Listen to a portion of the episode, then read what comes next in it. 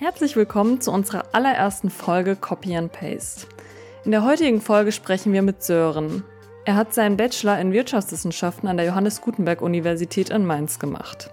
Sören gibt uns Einblicke in das Studium und erzählt uns von seinem Praktikum bei der KPMG. Wir sprechen mit ihm darüber, wie es ist, mit 700 Studierenden in einem Vorlesungssaal zu sitzen, wieso es wichtig ist, in die Tutorien zu gehen und wie das Studentenleben in Mainz aussieht. Wir wünschen euch ganz viel Spaß bei der heutigen Folge.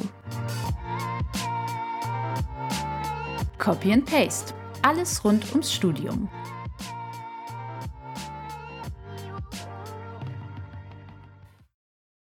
Hallo und herzlich willkommen zu einer neuen Folge Copy and Paste.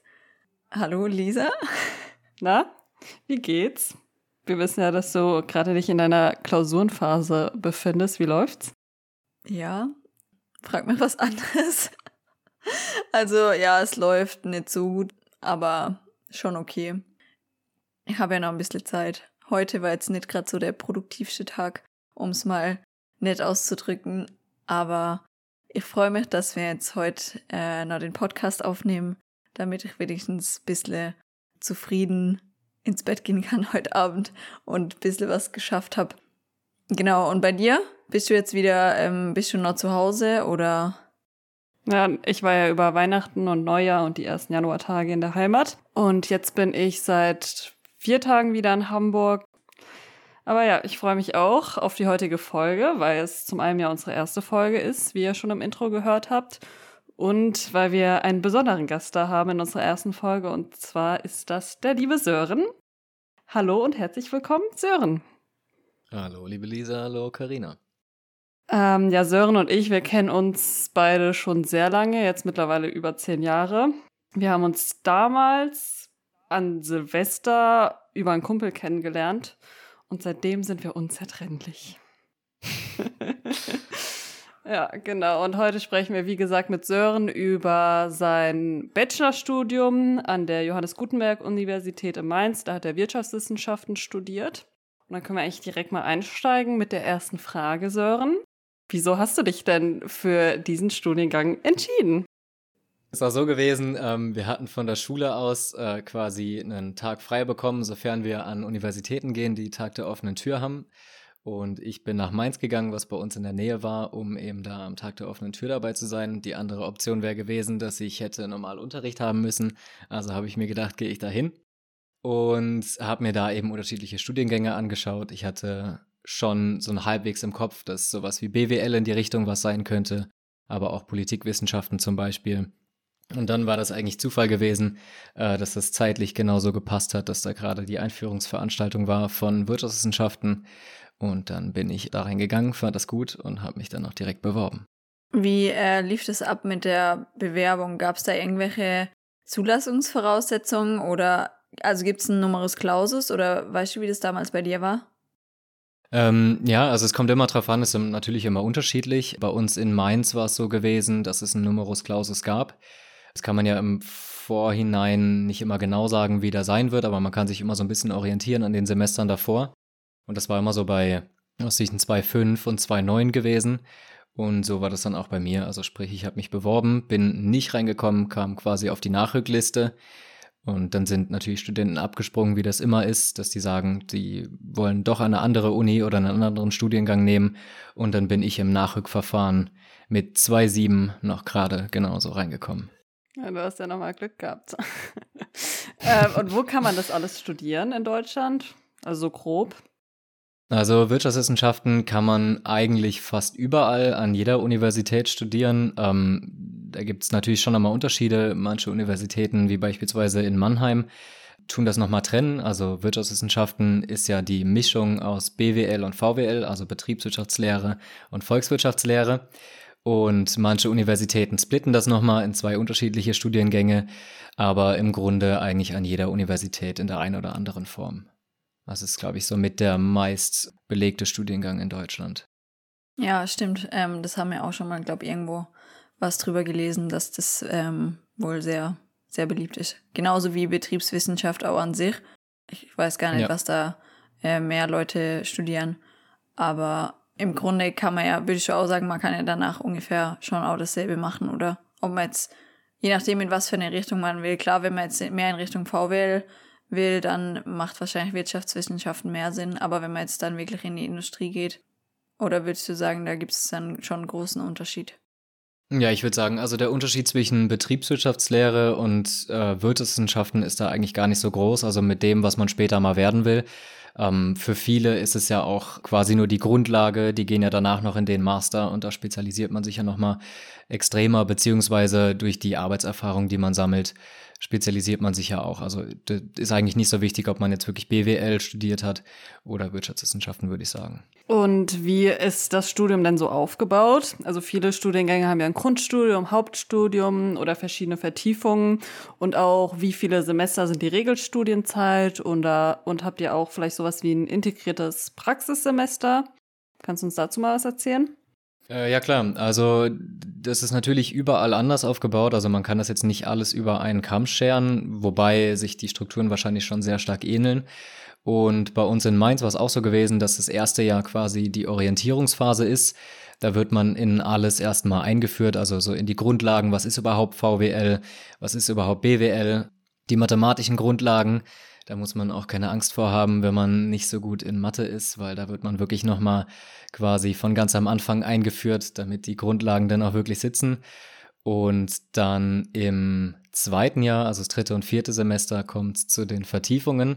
Da geht man dann eben in die einzelnen Bereiche ein bisschen tiefer rein, fokussiert sich mehr auf BWL, also BWL hat einen größeren Anteil. Es wird wesentlich konkreter, was die Volkswirtschaftslehre angeht und ja, die Grundlagen und Mathematik sind dann eigentlich nur noch, nehmen nur noch einen kleinen Teil ein. Und schlussendlich die letzte Phase, fünftes, sechstes Semester, hat man nur noch Wahlpflichtmodule. Das heißt, man kann sich dann aussuchen, was hat einem gefallen, in welche Richtung will man sich entwickeln und schreibt eben schlussendlich im sechsten Semester dann auch seine Bachelorarbeit. Äh, was für Vertiefungen hattest du denn in deinem Studium gehabt und kannst du generell noch mal auf ein paar Module ein bisschen genauer eingehen, um zu zeigen, womit man sich inhaltlich dann in dem Studium beschäftigt? Klar, also ich persönlich habe mich in meinen Modulen so ein bisschen auf den Finanzbereich spezialisiert. Also Unternehmensfinanzierung, wie finanzieren sich Unternehmen, wo ist der Unterschied zwischen Eigenkapital und Fremdkapital?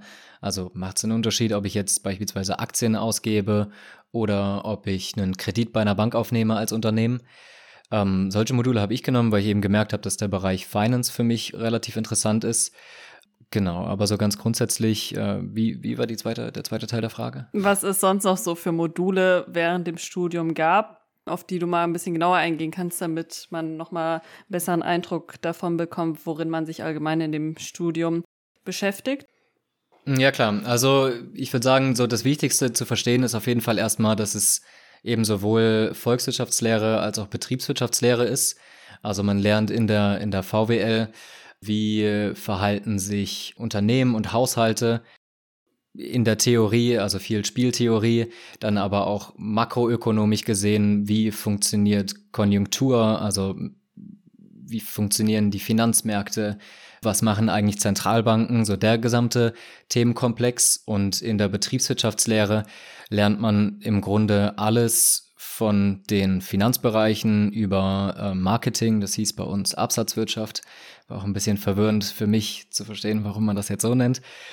Genau, eigentlich alles, was so in einem Unternehmen anfällt, was irgendwie mit Betrieben zu tun hat, ähm, lernt man in den Bereichen, genau.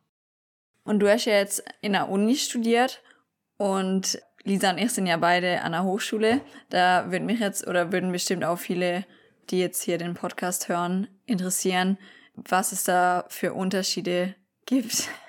Ähm, das ist eine, das ist eine sehr gute Frage, aber die kann ich leider nicht sehr gut beantworten, weil ich persönlich eben nur die Universität, also die Erfahrung aus der Universität hatte.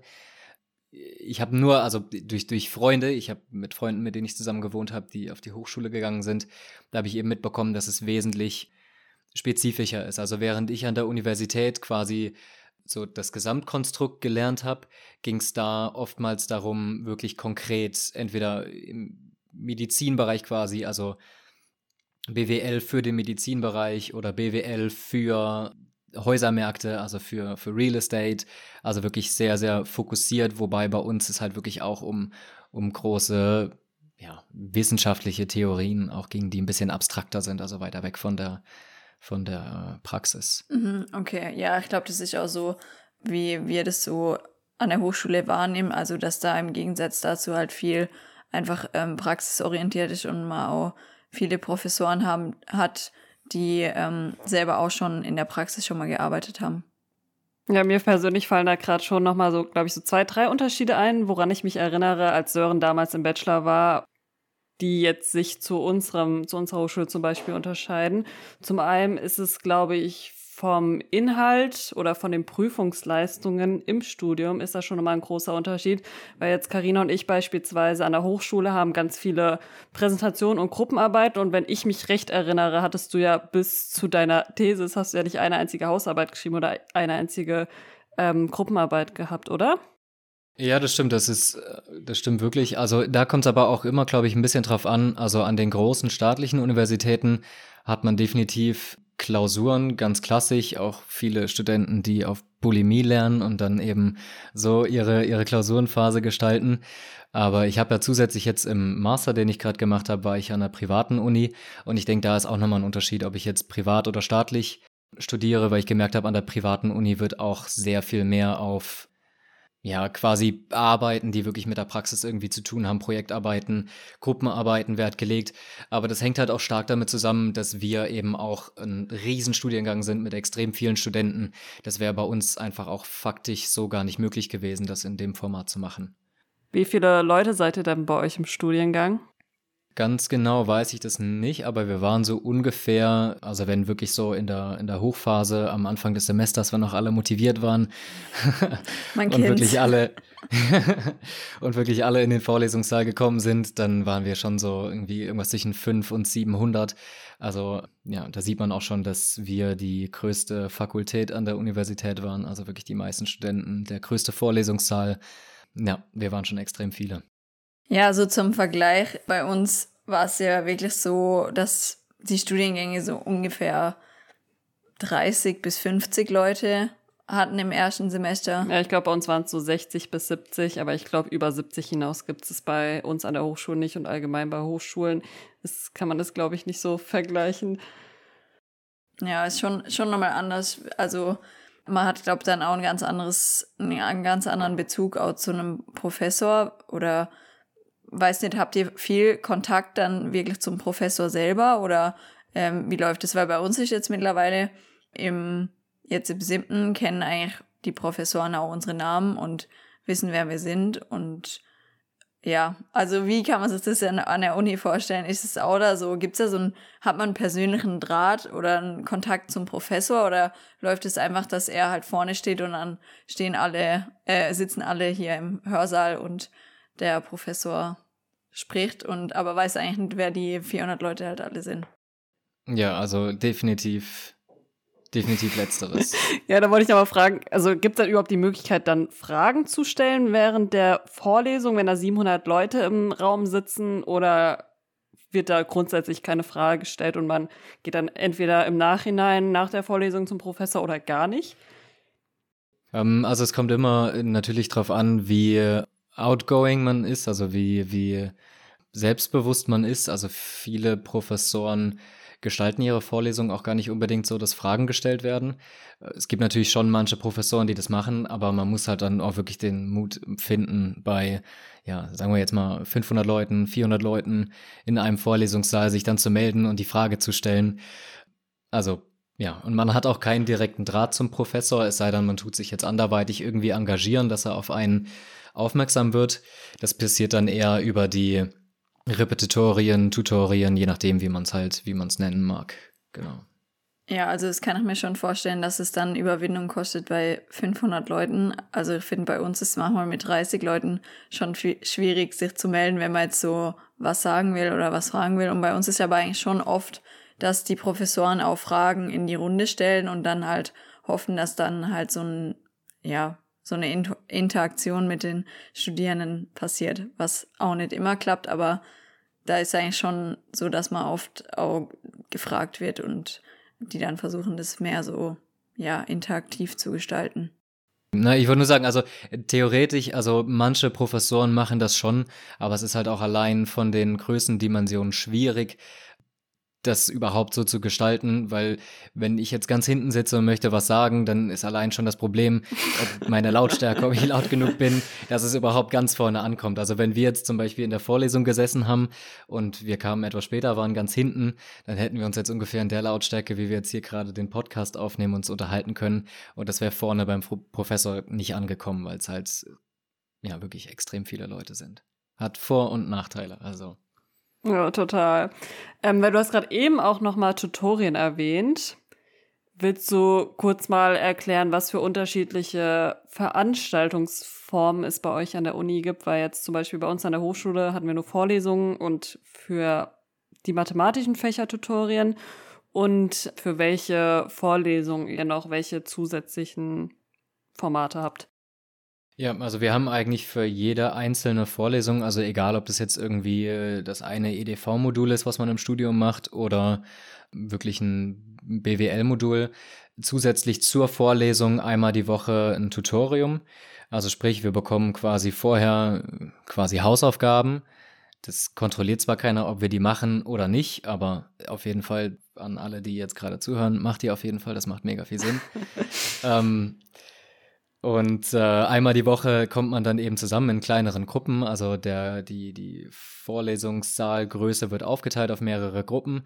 Und dann stellt sich eben jemand hin, der dem Professor zuarbeitet, also beispielsweise ein Doktorand oder ein Student, der jetzt schon zwei, drei Semester höher ist und nimmt halt, übernimmt halt die Leitung und erklärt halt, wie man auf die Lösung hätte kommen können, wenn man das halt gemacht hat. Und das ist auch eine sehr gute Hilfe, gerade weil man den Bezug zu den Professoren nicht hat, dass man auch da Fragen stellen kann, weil es kleinere Gruppen sind und dass man auch da wirklich aktiv auf die äh, Klausuren vorbereitet wird. Und wie voll sind dann so eure Wochen, wenn ich fragen darf? Also ich stelle mir das schon stressig vor, wenn man zu jedem einzelnen Fach auch noch ein Tutorium hat. Also habt ihr dann generell weniger Fächer pro Semester oder sind die Vorlesungen so, dass man eigentlich nicht so oft hingeht oder wie, wie läuft es? Also hat man da auch so einen Stundenplan oder wie kann man sich das vorstellen ähm, an der Uni? Also wir haben, wenn man nach Regelstudienzeit geht, man kann ja auch sagen, man möchte quasi schneller durchkommen. Da hatte ich auch Kommilitonen bzw. Freunde gehabt, die das gemacht haben, ähm, die das Studium in nicht sechs Semestern Zeit gemacht haben, sondern nach fünf gesagt haben, sie sind jetzt fertig, weil sie alle Scheine gesammelt haben. Davon können wir nur träumen an unserer Hochschule.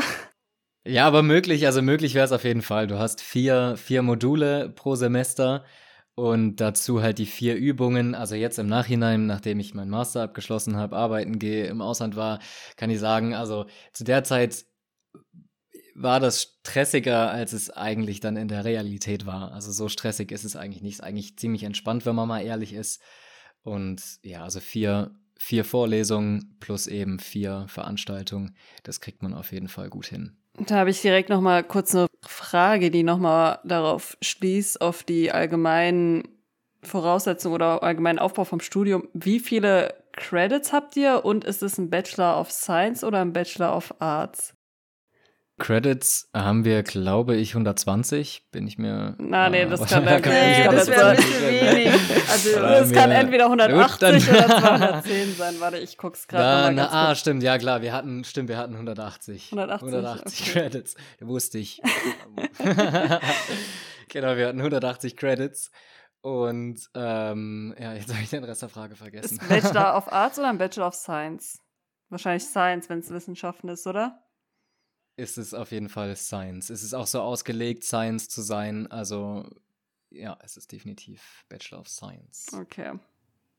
Und mich würde jetzt noch interessieren, du hast ja viele verschiedene Schwerpunkte wählen können und hattest viele verschiedene Vorlesungen während deinem Studium. Was würdest du sagen, hat dir so im Nachhinein am meisten was gebracht oder was war so dein persönliches Highlight vom ganzen Studium? Gibt es da irgendeinen Kurs oder irgendein Tutorium, wo du sagst, ähm, da erinnerst du dich einfach gern dran zurück oder das hilft dir heute immer noch weiter?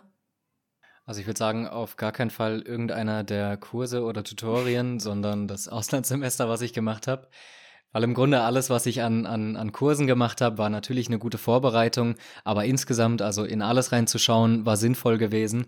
Aber das Beste aus meinem Studium war definitiv äh, ins Ausland zu gehen. Würde ich auch jedem empfehlen, das unbedingt zu machen. Umso weiter weg, umso besser, um sich einfach mal eine Situation auszusetzen, die, die komplett neu ist, wo man sich einfach, ja, wo man mal aus der Comfortzone rauskommt daran wächst man definitiv am meisten. Ja, darauf werden wir auf jeden Fall nochmal in einer anderen separaten Folge zu sprechen kommen, weil Sören hat tatsächlich schon zwei Auslandssemester gemacht, das kann man kurz erwähnen. Ähm, Bachelor war er in den USA gewesen und in seinem Master war er dann nochmal in Frankreich und da könnt ihr euch auf jeden Fall auf die nächste Folge freuen und wenn ihr schon vorab mal Fragen habt, könnt ihr uns die gerne schon mal zuschicken, dann werden wir die in die nächste Folge mit einbringen. Also mich würde jetzt auch noch interessieren, also, wie hat dir dein Studium generell gefallen? Also, würdest du es nochmal machen, wenn du jetzt nochmal die Wahl hättest? Weil du meintest ja, es war recht zufällig, dass du dich dafür entschieden hast. Wenn du jetzt nochmal vor der Entscheidung stehen würdest, würdest du dann nochmal dasselbe studieren oder würdest du dich irgendwie vielleicht direkt von Anfang an spezialisieren oder war das für dich der richtige Weg so?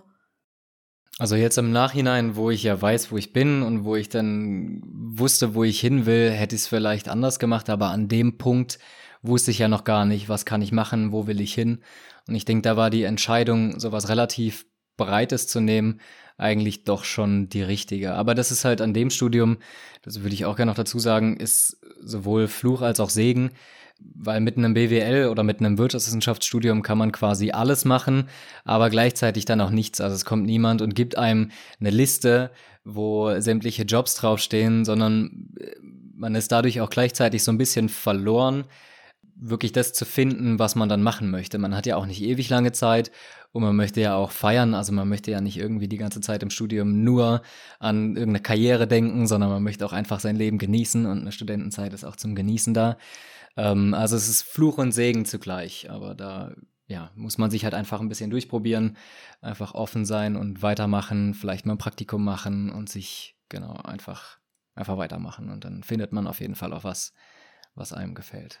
Ja, ich, das ist ein wichtiger Punkt, den du da gerade nennst. Ich glaube, das ist sehr, allgemein sehr wichtig, dass man halt während dem Studium, vor allem wenn man halt wirklich so einen allgemeinen Studiengang hat, dass man sich bemüht, da noch Arbeitserfahrung zu sammeln, ob es dann in Form von einem Praktikum ist. Bei euch gab es ja kein integriertes Praktikum, aber vielleicht macht es dann Sinn, während dem Studium mal ein Semester Pause zu machen und ein Praktikum zu machen oder nach dem Studium das Praktikum anzuschließen oder man sucht sich halt einen Werkstudentenjob, weil so, glaube ich, kann man dann neben seinen Spezialisierungen, die man im Studium hat, ähm, dann die besten Erfahrungen sammeln und schauen, was interessiert mich, wo möchte ich mich dran vertiefen und halt ein Master macht, glaube ich, auch bei so einem Allgemeinstudium meistens noch Sinn dran zu hängen. Und nach, im besten Fall weiß man dann nach dem Studium schon ein bisschen mehr, in welche Richtung man gehen möchte. Und dann kann man sich ja im Master nochmal auf einen gewissen Bereich dann ähm, spezialisieren. Genau, ich würde auf jeden Fall noch dazu sagen, also den Tipp habe ich selbst nicht beherzigt, den hat mir aber auch keiner gegeben. Also deswegen gebe ich ihn jetzt weiter ähm, das Beste, was man machen kann, ist auf jeden Fall einfach auszuprobieren und sich einfach irgendwo zu bewerben, wenn man merkt, man das irgendwie interessant findet und cool findet. Weil oftmals war es zumindest bei mir so gewesen, dass ich gedacht habe, ah, ich bin noch nicht so weit, vielleicht irgendwie nächstes Semester oder übernächstes Semester, wenn ich noch bestimmte Kurse dazu hatte. Ich weiß ja noch gar nicht, was ich dann da machen muss, kann ich das überhaupt schon, aber das ist ja der Sinn und Zweck von einem Praktikum oder einer Werkstudentenstelle, dass man es eben noch nicht kann. Also gerne einfach irgendwo Bewerbungen hinschreiben, ausprobieren. Schlimmste, was passieren kann, ist, dass man eine Absage bekommt. Aber selbst da hat man dann schon mal an Skills dazu gewonnen. Wie schreibe ich eine Bewerbung? Wie läuft vielleicht ein Interview ab? Und wie ist generell der ganze Prozess, dass man dann auch später einfach mit mehr Selbstvertrauen und ja, mit mehr, mehr ja, Talent, mit mehr Skills quasi da reingehen kann. Also definitiv einfach, wenn man irgendwas sieht, was man cool findet, einfach ausprobieren. Gäbe es denn jetzt etwas, was du in dem, in dem Studium oder an der Uni gerne ändern würdest, wenn du die Möglichkeit hättest, quasi entweder vom Aufbau vom Studium, von gewissen Vorlesungen oder vom, von der Uni allgemein, vom organisatorischen oder irgendwas in der Art? Ja, definitiv. Ich glaube, ähm, also wir hatten ein Modul gehabt, EDV, und das, ich meine, ich finde allein der Name ist schon EDV, das zeigt irgendwie schon, dass es ja, in den, in den Anfang 2000er hängen geblieben Kannst ist. Kannst du vielleicht kurz erklären, was dieser Begriff überhaupt bedeutet? Weil ich glaube, das wissen bestimmt einige nicht. Ja, ganz ehrlich, also wofür die Abkürzung EDV steht. Elektronische Datenverarbeitung, glaube ich. Genau, stimmt. Ähm, genau, also da hat man in dem Modul, es war ein Modul in einem Semester gewesen, da hat man eben einfach so ein bisschen gelernt, äh, wie funktioniert HTML, wie funktionieren Programmiersprachen und hat halt so ganz auf einem ganz, ganz basic Niveau so ein bisschen Programmieren gelernt. Aber das ist im Grunde eigentlich so ein integraler Part, finde ich, gerade wenn man in dem Bereich BWL ist, wenn man jetzt eher in die VWL geht, vielleicht etwas weniger, aber gerade in der BWL so extrem wichtig, dass man sich diese Skills und Kenntnisse wirklich aneignet. Also ich finde, das hätte man vielleicht zusätzlich noch durch das gesamte Studium einfach laufen lassen können, dass man Schritt für Schritt da die Skills lernt, programmieren, aber auch verstehen, was ist KI, wie funktioniert KI und einfach auf neue Trends in der Richtung eingehen. Das wäre definitiv was, wo ich sagen würde, das hat sich auch bis jetzt nicht geändert. Also ich habe 2019, glaube ich, meinen Abschluss gemacht und seitdem, wie es ausschaut, ist das immer noch das Gleiche. Also da könnte man gerne nochmal rangehen und könnte das ein bisschen in die Zukunft bringen. Also falls uns jemand von der Uni in Mainz zuhört, könnt ihr den Tipp gerne beherzigen. also finde ich auf jeden Fall ein sinnvoller Tipp, weil ja, die Digitalisierung wartet nicht. Und wenn man dann aus dem Studium rauskommt und ins Berufsleben einsteigen will, falls man keinen Master mehr macht, sieht man dann vielleicht ein bisschen alt aus, wenn man dann gar nichts kann in dem Bereich. Hast du in der Zeit auch dann in Mainz gewohnt? Und wenn ja, kannst du vielleicht auch mal kurz sagen, wie so das Leben dort vor Ort war, also wie die Stadt an sich ähm, für dich war zum Studieren? Gab es viele Möglichkeiten für Studenten, wurde auch von der Hochschule irgendwas angeboten, was so in Richtung Freizeit anging? Oder gab es auch irgendwelche Clubs, Vereinigungen, sowas in der Art? Und genau, vielleicht kannst du da mal kurz noch ein paar Worte dazu sagen. Also ich habe zwar während meinem Studium nicht direkt in Mainz gewohnt, sondern gegenüber, direkt auf der anderen Rheinseite in Wiesbaden. Aber natürlich war Mainz trotzdem irgendwo so ein bisschen das, das Zentrum und man ist trotzdem immer nach Mainz gegangen. Und Mainz ist eben so eine ganz klassische Studentenstadt. Also ich habe das vor dem Podcast in Vorbereitung schon mal so ein bisschen durchgerechnet. Wir haben in Mainz 220.000 Studenten, äh, 220.000 Einwohner 35.000 Studenten, knapp 15 Prozent der Menschen dort sind Studenten und genauso fühlt sich das eben auch an. Also sämtliche Clubs, Bars, ähm, alles in der Stadt ist eigentlich darauf ausgelegt, dass das für Studenten ist. Überall sind Studentenpartys, die regelmäßig stattfinden. Bars, die äh, Bierpong-Wettbewerbe anbieten, Bierpong-Meisterschaften und also die gesamte Stadt. Wenn man das möchte, wenn man genau dieses äh, Studentenstadt leben möchte, dann ist Mainz definitiv perfekter Anlaufpunkt dafür. Ähm, also man kann sich auf jeden Fall, äh, es gibt unterschiedliche Studentenclubs, in denen man was machen kann. Da auch in eins, zwei Mal reingeschaut, bin jetzt aber nirgendwo wirklich so richtig, richtig aktiv geworden. Was aber definitiv so ein Mittelpunkt des Studentenlebens beziehungsweise der einzelnen Fachrichtungen, die man studiert, ist, sind die Fachschaften an den Unis. Also die quasi die Vereinigung der Studenten, wenn jetzt zum Beispiel Wirtschaftswissenschaftler irgendein Problem haben, gibt es eben diese Fachschaft, die gewählt wird von den Wirtschaftswissenschaftsstudenten, die dann für die eigenen Rechte quasi gegenüber den Professoren eintreten, aber eben auch ganz massiv einfach Partys organisieren, sich mit einem Glühweinstand im Winter irgendwo hinstellen und ja, wieder Gelder für die Partys oder für die Fachschaft allgemein sammeln. Und ähm, ja, auch wenn man irgendwelche Fragen hat, wenn irgendwas ist, kann man auch da hingehen. Aber darüber hinaus gibt es natürlich noch mehr an der Uni, also gerade so eine große Uni wie Mainz. Es gibt unterschiedliche Sportangebote, die ich jetzt auch nicht wahrgenommen habe, aber die gibt's. Dann ähm, gibt's so Sachen wie ähm, eine Kommilitonin von mir hat zum Beispiel Spanischkurse genommen, weil die äh, genau wie die Sportkurse umsonst angeboten werden. Also gerade für einen Bachelorstudenten, der ja in der Regel kein Geld hat oder sehr wenig Geld hat, äh, gibt es da auch echt viele coole Angebote, die man wahrnehmen kann, weil umsonst einmal die Woche irgendwie Spanisch zu lernen und dann am Ende auch ein Zertifikat zu bekommen, dass man Spanisch auf einem bestimmten Level spricht, ist halt schon auch ganz cool. Also da gibt es auf jeden Fall einiges, wo ich wahrscheinlich auch nur einen Bruchteil von mitbekommen habe.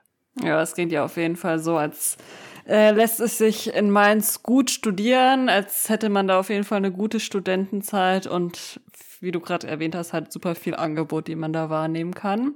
Auch ich kann das auf jeden Fall bestätigen. Ich war jetzt erst letzte Woche in Mainz bei einer Freundin und dann sind wir auch noch mit Kommilitonen von denen was trinken gegangen und die waren auch quasi, ich glaube, alle so viertes, fünftes Semester rum und die haben auch erzählt, immer wenn man durch Mainz läuft, trifft man immer jemanden, den man kennt und haben von der Party und der Veranstaltung erzählt und haben auf jeden Fall alle einen Eindruck gemacht, als würden die da ihr Studentenleben und ihre Studentenzeit sehr genießen. Ja, definitiv. Äh, jetzt kommen wir tatsächlich auch schon zu der letzten Frage zu deinem Studium. Und zwar, was kann man nach dem Studium beruflich machen oder welche Berufsfelder kann man danach angehen oder welche Berufsfelder kann man danach arbeiten? Ja, also man kann im Grunde in jeden Job gehen, der irgendwas im Unternehmen, also es gibt das, es gibt das Rechnungswesen, also sprich die, die Buchhaltung, die die Belege abheften, Rechnungen freigeben und sowas. Ähm, es gibt die Marketingabteilung, genauso gut kann man natürlich dann aber auch alles, was irgendwo mit Marketing zu tun hat, also ob man jetzt in eine Agentur geht oder in irgendeiner anderen Weise ja, man kann im Grunde in, in, in jede und in keine Richtung gehen. Also das ist, das ist so ein bisschen die, die, die Krux an dem Ganzen. Gerade weil man auch ein sehr breit gefächertes Studium hat, kriegt man von allem ein bisschen mit, aber man ist in nichts quasi wirklich Profi drin. Bei mir ist es dann jetzt am Ende Venture-Kapital geworden, aber das ist auch eher ungewöhnlich und das kannte ich zu der Zeit noch nicht mal. Also es hat sich erst gegen Ende meines Studiums rauskristallisiert für mich, dass es sowas überhaupt gibt. Ja, da du jetzt ja auch gerade schon mal von deinem jetzigen Berufsleben ähm, erzählt hast, würden wir gern auch noch dazu dir ein paar Fragen stellen, weil das ja auch immer sehr interessant ist für angehende Studierende, was man denn so machen kann und was man dann so für Aufgaben hat in Praktika. Du hast ja ein Praktikum bei KPMG gemacht. Da ähm, würde ich jetzt gerne mal wissen, wie fandest du so? Was waren da so deine Aufgaben und hast du das dann, hast du dafür ein Urlaubssemester gemacht? Weil es gab ja jetzt, wie ich jetzt so verstanden habe, kein spezielles Praxissemester, wie es jetzt bei uns gibt. Also mir war sicher, ich war mir bewusst gewesen, dass ich auf jeden Fall noch den Master machen will. Und quasi mit dem Abschluss meines Bachelors bin ich dann direkt in das Praktikum zur KPMG gegangen. Also sprich, ich war mhm. ein halbes Jahr lang ähm, nach meinem Studium ähm, bei der KPMG und dann nochmal ein halbes Jahr lang habe ich quasi nichts gemacht und habe quasi so mein Gap Year, also es machen ja viele zu sagen, sie nehmen sich ein Gap Year zwischen dem Bachelor und dem Master und gehen da entweder arbeiten, machen unterschiedliche Praktika oder nehmen sich einfach nochmal Zeit für sich, fliegen ins Ausland, wie auch immer. Und ich habe das auch eben so gemacht, dass ich da ein halbes Jahr lang dort gearbeitet habe. Genau, und das war im Grunde, also bei mir auch wie immer wieder ein Zufall gewesen. ich habe meine Bachelorarbeit ähm, ähm, Rechnungswesen Lehrstuhl geschrieben und die hat eine Kooperation mit KPMG gehabt. Also KPMG vielleicht nochmal für die, die es nicht kennen, ist eine, eine der vier großen ähm, Consulting, also Beratungs- und Rechnungs- oder Wirtschaftsprüfung. Wirtschaftsprüfungsgesellschaften, genau. Und die hatten eben eine Kooperation, dass man quasi seine Bachelorarbeit nicht nur mit dem Lehrstuhl, sondern auch zusammen mit KPMG schreiben konnte. Und darüber bin ich dann quasi ähm, da reingerutscht, dass ich gesagt habe, ich mache ein halbes Jahr lang da Praktikum. Und in welchem Bereich warst du dann genau? Also KPMG ist ja riesig, also da kann man ja von Wirtschaftsprüfung über Steuerberatung, über klassisches Consulting viel machen. Kannst du vielleicht kurz äh, mal drauf eingehen, was genau du dort gemacht hast, also in welchem Bereich du warst und was dann so deine Aufgaben als Praktikant waren? Ja, also ich war ganz klassisch in der, ähm, in der Wirtschaftsprüfung, sprich, ich habe in Mandaten, also wir hatten unterschiedliche Firmen, die wir geprüft haben. Und da bin ich dann in unterschiedlichen Teams zu den Firmen hingefahren, ähm, war dann dort vor Ort, habe mir die, die Bücher von den Firmen angeschaut, also sprich Rechnungen beispielsweise und die ganze, die Bilanzen, Cashflow-Statements und so weiter und habe dann da eben mit dabei geholfen, zu verifizieren, ob die Jahresabschlüsse von den Unternehmen, ob wir die so attestieren konnten oder nicht. Und habe da eben als Praktikant, so wie man das macht, eben das übernommen, was, was so gemacht wird. Man sitzt im Grunde den ganzen Tag mit seinem Laptop an Excel-Tabellen und, und gleicht halt wirklich ja, unterschiedliche Zahlen miteinander ab. Ja, aber auf jeden Fall auch interessant. Also ich habe für mich in der Zeit gemerkt, dass es nicht das ist, was ich machen möchte. Was aber auch nicht schlimm ist, weil dadurch habe ich wenigstens noch ein Stück weiter gelernt, was möchte ich machen, was möchte ich nicht machen. Also ist es von daher gar nicht mal schlecht gewesen, dass ich das gemacht habe. Ich habe auch einiges gelernt, was ich jetzt heute wahrscheinlich auch in meinem Job irgendwie gebrauchen kann. Und ja, genau. Was für viele Studenten ja auch noch äh, eigentlich ein relativ interessanter Aspekt ist, wenn es um Praktikum geht, ist das Thema Gehalt. Kannst du vielleicht noch mal sagen, was man so ungefähr in der Branche in einem Praktikum erwarten kann? Also in einem Praktikum ist es eigentlich nicht berauschend. Also man hat, ich glaube, irgendwas zwischen 1,2 und 1,4 im Monat. Als Praktikant ist natürlich trotzdem für einen Bachelorstudenten, also für mich auch in der Lage, dann trotzdem erstmal irgendwie das erste eigene Einkommen, was regelmäßiger reinkommt, als wenn man jetzt in der Gastro am Jobben ist. Aber es ist jetzt auch nicht besonders berauschend. Also das Geld wird dann wirklich erst verdient, wenn man einsteigt, ein bisschen länger dabei ist und dann sein Steuerberater bzw. sein Wirtschaftsprüferexamen macht und dann verdient man da, glaube ich, auch ganz gut Geld. Okay, aber ich glaube, für ein Praktikum verhältnismäßig ist es, glaube ich, trotzdem schon mal nicht so schlecht. Weil vielleicht gleich ja, zu an Praktikum, ja. Vergleich zu anderen Branchen, wenn man in einer Agentur oder so ist, wie ich das mal war, wo man dann, keine Ahnung, 600 bis 900 Euro maximal verdient, sind 1200 bis 1400 schon eigentlich okay. Aber es sollte, ist ja eigentlich schon mal gut zu wissen für die, die sich dann später in der Wirtschaftsprüfung bewerben wollen, da ein Praktikum machen möchten. Danke, Sören, erstmal für deine vielen Einblicke zu deinem Studium und auch zu deinem Praktikum. Es war auf jeden Fall sehr spannend zu hören, was man so alles machen kann, dass es ja auch so viele Möglichkeiten gibt, wenn man Wirtschaftswissenschaften studiert. Und wir haben noch so eine Zusatzfrage am Ende, so eine Kategorie. Und zwar ist es das Lerntool oder der Lerntipp der Woche. Und da würden wir jetzt gerne noch von dir wissen, ob du da irgendwas hast, was du gerne mit uns teilen würdest, was dir so durchs Studium geholfen hat, irgendeine Methode oder irgendein Tool, irgendein Programm, irgendwas, wo du sagst, das hat richtig viel gebracht.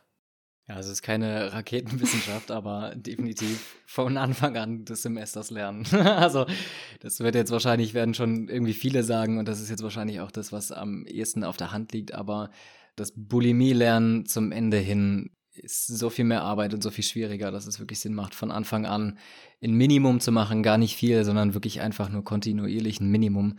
Und dann kommt man wesentlich angenehmer mit wesentlich viel mehr Freizeit durch sein Studium durch. Das ist auf jeden Fall das Beste. Ja, ist auf jeden Fall ein mega guter Tipp, weil es gibt sehr viele Leute, die das ganze Semester über nichts machen und dann am Ende alles machen ist wahrscheinlich auch ein bisschen so typabhängig, aber ich glaube, wir alle können das jetzt nach unserem Studium oder am Ende von unserem Studium bestätigen, wenn man unterm Semester immer ein bisschen was macht, dass es dann deutlich einfacher ist oder weniger Aufwand dann vor den Klausuren. Ja, ich finde schon allein, wenn man in die Vorlesung geht und da einigermaßen aufmerksam dabei ist, bringt es schon so viel. Ich kenne auch Leute, die sieht man das ganze Jahr nicht und dann sieht man die auf einmal in Prüfungen, wo man dann denkt, wie macht ihr das? Im Nachhinein, ich weiß ja natürlich nicht, ob die das dann bestehen oder nicht, aber manchmal denke ich mir, ich kann mir nicht vorstellen, bei manchen Vorlesungen, weil oft die Professoren so viel in der Vorlesung sagen, was nirgendwo in einem Skript steht, wo ich mir dann schon frage, wie manche Leute das machen. Also hier auch nochmal als Tipp, besucht die Vorlesungen, die sind sehr sinnvoll, zumindest die meisten. Und ja, oder wie seht ihr das? Also ich würde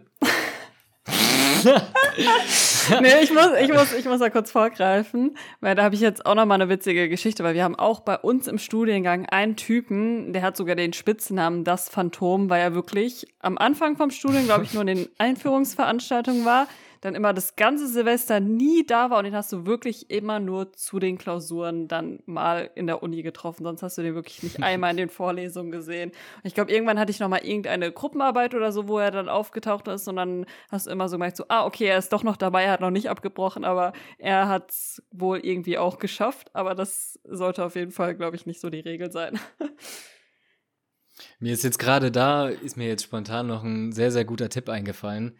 Äh, gerade wenn man an einer großen Uni wie in Mainz studiert, dann ist es auch oftmals so, weil die Professoren viele Zuarbeiter quasi haben, die ja auch die Tutorien machen, dass die Professoren gar nicht mehr unbedingt selbst die Klausuren komplett selbst stellen, sondern dass sie eben auch viel von denen machen lassen, die die Tutorien machen. Zumindest war das jetzt mal mein Eindruck gewesen.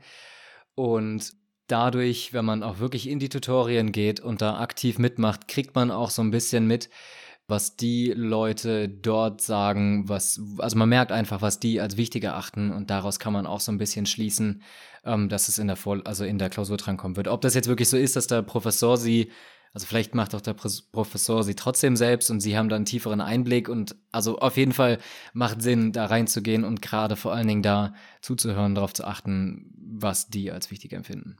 Ja, dazu muss ich jetzt doch noch mal eine letzte Frage stellen. Das hört sich ja nämlich so an, als hättet ihr keine Altklausuren, weil bei Carina und mir war es zumindest so, dass wir in den meisten Modulen immer Altklausuren hatten von den Professoren aus den Semestern vorher, so dass man die immer machen konnte, um zu üben und zu verstehen, wieso die Aufgaben sind. Aber es klingt ja so, als hättet ihr sowas gar nicht gehabt. Genau, also bei uns, also Altklausuren, es gab manche Professoren, die mal eine Altklausur rausgegeben haben zum damit lernen. Ähm, ich weiß gar nicht mehr, wie die, wie die Website heißt, aber es gab auf jeden Fall auch irgendeine Website, wo sämtliche Altklausuren hochgeladen sind. Das ging aber auch irgendwie nur so lange gut, bis es mal Professoren einen Spitz bekommen haben und dann ging das Ganze nicht mehr so. Aber in der Regel hatten wir, hatten wir eigentlich keine Altklausuren äh, direkt so wirklich im Lernpool zur Verfügung gestellt bekommen. Ja, das stimmt. Was auch nicht so gut ist. Also es macht schon Sinn, wenn man Altklausuren zur Verfügung stellt, weil dann lernt man ja trotzdem das, was man lernen muss. Also wenn ihr, wenn ihr euch entscheidet, an der JGU zu studieren, checkt auf jeden Fall nochmal, ob es so eine Webseite gibt mit den Altklausuren. Genau, und vernetzt euch mit denen, die schon ein bisschen länger dabei sind, weil die können euch auf jeden Fall sagen, die können euch auch helfen, wenn ihr später eure Wahlpflichtmodule wählt. Ähm, welche Professoren sind gut? Man sollte ja nicht nur darauf gehen, was einem gefällt, augenscheinlich, sondern auf jeden Fall auch darauf achten, welche Professoren können das auch rüberbringen, weil das Fach kann noch so cool sein. Wenn der Professor es nicht rüberbringen kann, muss man das nicht unbedingt wählen. Ähm, auf jeden Fall immer mal irgendwie bei denen zuhören, die schon irgendwie ein, zwei Semester oben drüber sind. Das macht auf jeden Fall auch mega viel Sinn. Ja, cool. Dann war's das schon. Das war unsere allererste Folge mit Sören. Wir hoffen, sie hat euch gefallen. Falls ihr noch äh, genauere Fragen habt zu der Johannes Gutenberg Universität oder zu dem Studiengang Wirtschaftswissenschaften, dann schreibt uns sehr gerne, dann leiten wir Sören die Fragen weiter. Ihr könnt uns gerne per Mail schreiben, die findet ihr in den Show Notes oder bei Instagram oder bei TikTok sind wir auch, da könnt ihr uns gerne die DM schreiben. Und ja, vielen Dank Sören, dass du da warst und wir hören uns dann nächste Woche. Bis dann. Das war Copy and Paste